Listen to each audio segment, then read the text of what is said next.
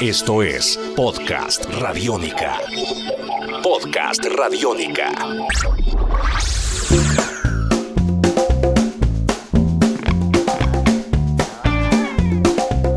Hola y bienvenidos una vez más a Podcast Radiónica. Mi nombre es Diego Londoño, arroba el fan fatal y a través de este espacio seguiremos revisando la historia del rock en Medellín a partir de los discos, las anécdotas, los personajes y en esta oportunidad indagaremos sobre las letras de las canciones y el trabajo de los letristas del rock en Medellín. Así que bienvenidos, esto es Podcast Radiónica. Podcast Radiónica. Eh, bueno, mi nombre es Felipe Naranjo, hago música, soy profesor de filosofía, me gusta hacer eh, actividades rurales también, trabajar con la tierra. Eh, pues vengo haciendo música desde finales de los 80, como buen quinceañero, eh, tocando metal, después punk, después psicodelia, no sé, y, y ahora tengo un proyecto llamado Señor Naranjo. Muy bien, él es Felipe Naranjo, él hace parte de la agrupación Señor Naranjo, pero también ha hecho historia en el rock de Medellín con agrupaciones como El Globo o también una agrupación llamada Desconcierto de- del género punk en la ciudad de Medellín. Felipe, vos tenés una larga trayectoria haciendo canciones.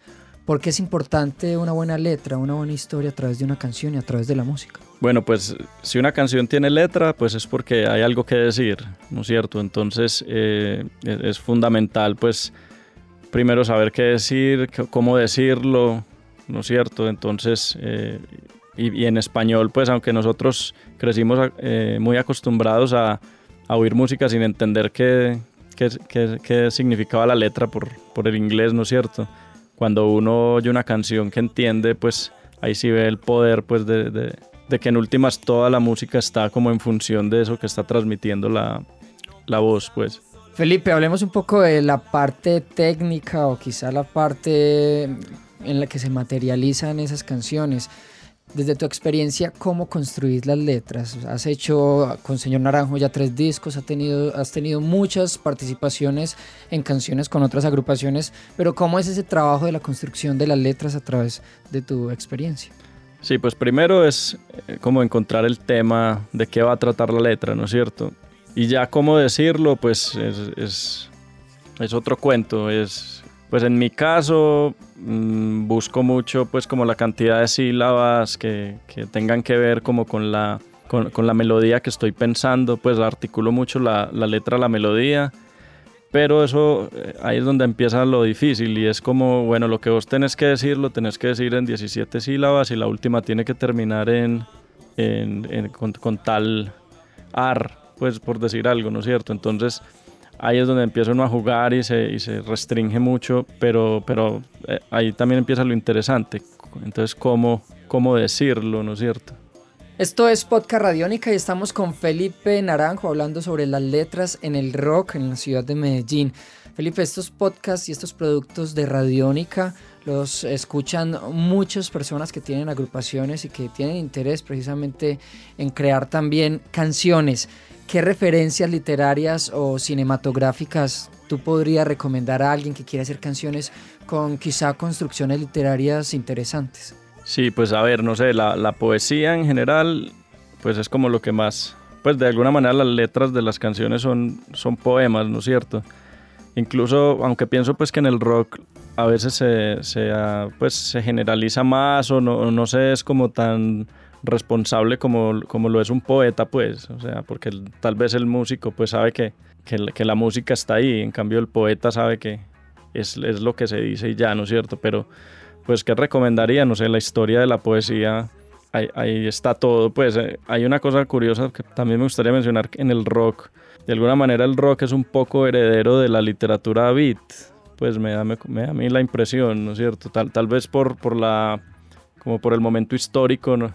en que el beat alcanzó como su mayor furor como a principios de los 60 y ahí el rock empezó como a volverse desobediente también, pues desde los 50 pues, pero digamos ya en los 60 pues adquirió como esa connotación de desobediencia, lo mismo la literatura beat también era como eso, entonces si uno se pone a ver, por ejemplo, no sé, las letras de Morrison, eh, tiene como toda esa herencia de, de de- de una ética beat, lo llamaría yo así, pues como un juego un poco surrealista, medio fatalista, no sé, o- eso es una, hay una ética pues que nace como en esa, en esa época, me, me, llama mucho la atención que nosotros como que somos herederos de, ese, de esa actitud de alguna manera. Ya dentro de la música, eh, pues obviamente hay todos unos, unos maestros de las letras pues como Bob Dylan, eh, Nick Cave por ejemplo. Eh, recientemente estuve viendo el documental de 20.000 días sobre la Tierra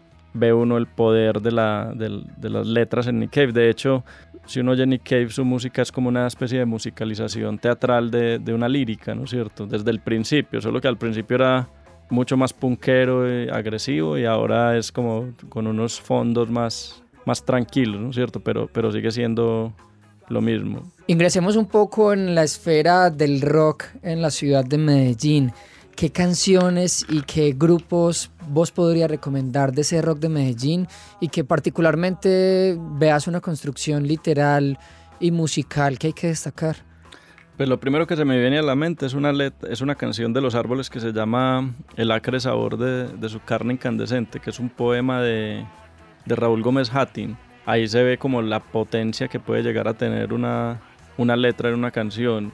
Y el otro referente pues que, que es actual es Parlantes para mí, pues porque de hecho las, las letras de Camilo son deliberadamente literarias, pues, o sea, él, incluso juega, o sea, yo lo, lo, siento incluso como una banda literaria, pues, serían como los dos referentes, pues, más importantes. Y hay referentes importantes precisamente porque debido a la investigación que hemos hecho a través de la historia del rock, de las canciones en la ciudad de Medellín, pues los referentes más cercanos que tenemos es Felipe Naranjo, que está en estos micrófonos en este podcast Radiónica, y también Camilo Suárez de la agrupación Parlantes y que también hizo precisamente parte de Bajo Tierra. ¿Qué crees que le hace falta a esa escena musical de Medellín para que tenga buenos letristas y buenas letras en esas canciones? Pues no sé, no sé si le haga falta algo, pues no, no, sé si sea yo quien para decir eso, pues. Eh, pero yo respeto mucho, pues, como que que se diga lo que se tiene que decir, ¿no es cierto? No necesariamente una letra tiene que tener como una intención literaria. Para, mí lo tiene, pero porque para mí es valiosa la literatura y me, y me gusta, ¿no es cierto? Pero, por ejemplo, yo me acuerdo con Desconcierto, vos, lo que querés es eh, putear al Estado, pues. Eh, y entonces si eso es lo que querés, hágale. Pues, o, o denunciar un problema eh, quiero, eh, eso es lo que busca mi, obviamente de una manera un poco figurada, pues siempre, siempre aparecerá pues como cierto viso literario pues en las letras, pero no necesariamente pues hay, hay no sé, como que haya que, que jugar también a ser literato, ¿no es cierto? También, si, o una canción de amor, si lo que quieres decir es que te amo y, ya, y decirlo así, pues dígalo así, no sé, pues es, hay, mil posibilidades, pues. Y también tiene que ver pues con la experiencia de cada personaje creador de la canción. Hay algo importante y es que si hay un deseo quizá de avanzar académicamente en la construcción de las canciones, avanzar también en las figuras y en la forma de narrar esas historias. Para terminar, Felipe, en ese panorama precisamente de las letras, ¿qué futuro le ves a esas canciones que se hacen en Medellín? Pues yo creo que el futuro lo, lo, veo muy bueno, pues sobre todo porque, porque a nivel musical, a nivel de, del entorno que rodea la música, están pasando muchas cosas. Las nuevas generaciones vienen con mucha información asimilada, pues ellos como que casi que tienen la historia del rock ahí metida en la cabeza y ni saben, pues desde los Beatles, 90s, 80s, 70s. De hecho, la música que se hace ahora ya no es como como que ya no es una música como de época, pues es una se hace de todo, pues.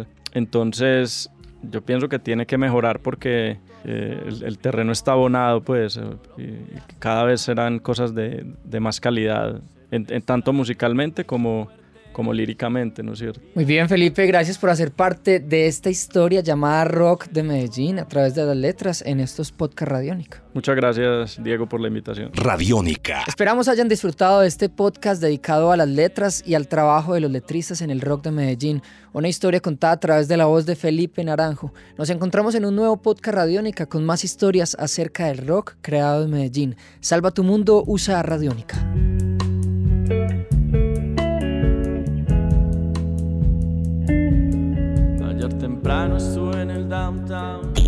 Esto lo necesita tu cabeza. Podcast Radiónica. Esto lo necesita tu cabeza.